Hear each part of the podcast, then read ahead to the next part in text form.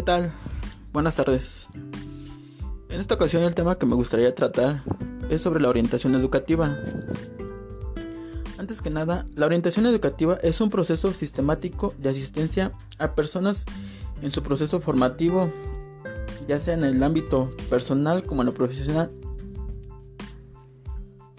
Pretende ayudar al correcto desarrollo del alumno mediante la personalización del proceso de enseñanza-aprendizaje, adaptando las características de cada individuo y asesorando a los estudiantes y a las familias. Desde los centros escolares se fomenta la educación, pero también el desarrollo a nivel personal y social. Por eso las escuelas no solo trabajan en los contenidos de las diferentes materias, sino también ayudan al correcto desenvolvimiento de los niños, a mantener una buena comunicación y relación constante con las familias, y de esta manera desarrollar habilidades y competencias en los estudiantes. Cabe destacar que cuando yo era niño, yo no tuve a un maestro que me tocara así como totalmente de orientación educativa. En la secundaria teníamos tutores. Cada año fuimos cambiando de tutores. Pero obvio no es lo mismo un tutor a un orientador educativo. El orientador educativo te va a ayudar a tomar mejores decisiones, así como va a desarrollar diferentes planes de estudios para las familias y así ayudar con los problemas educativos que tengan. La orientación pretende ofrecer las herramientas necesarias para que los niños puedan conseguir sus objetivos, ayudando a los estudiantes en la forma de decisiones educativas. Algunas ventajas de la orientación educativa son que mediante el trabajo que se realiza entre el docente y las familias y el alumno, se pueden conseguir varios beneficios. En primer lugar, el amplio conocimiento del alumnado.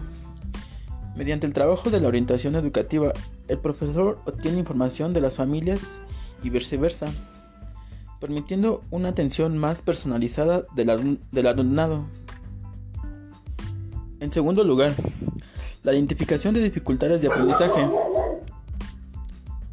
Mediante la obtención de información y el trabajo en el centro y la familia, se consigue identificar las dificultades y detectar las necesidades educativas especiales en caso de haberlas. En tercer lugar, el asesoramiento. Desde la orientación se ayuda a las familias a saber cómo trabajar desde casa con los hijos para colaborar en su educación y su desarrollo. En cuarto lugar, la toma de decisiones. Favorece la elección del alumnado en cuanto a su futuro educativo y profesional. En quinto lugar, se ayuda a, la resolución de problemas. La orientación escolar permite trabajar con los estudiantes para que desarrollen diferentes habilidades necesarias para resolver los conflictos que puedan surgir, consiguiendo un ambiente educativo en el aula y en el lugar. Por último, adaptación a la enseñanza. Mediante el conocimiento del alumnado se consigue adaptar el proceso de enseñanza-aprendizaje con el objetivo de favorecer el desarrollo educativo y personal del estudiante.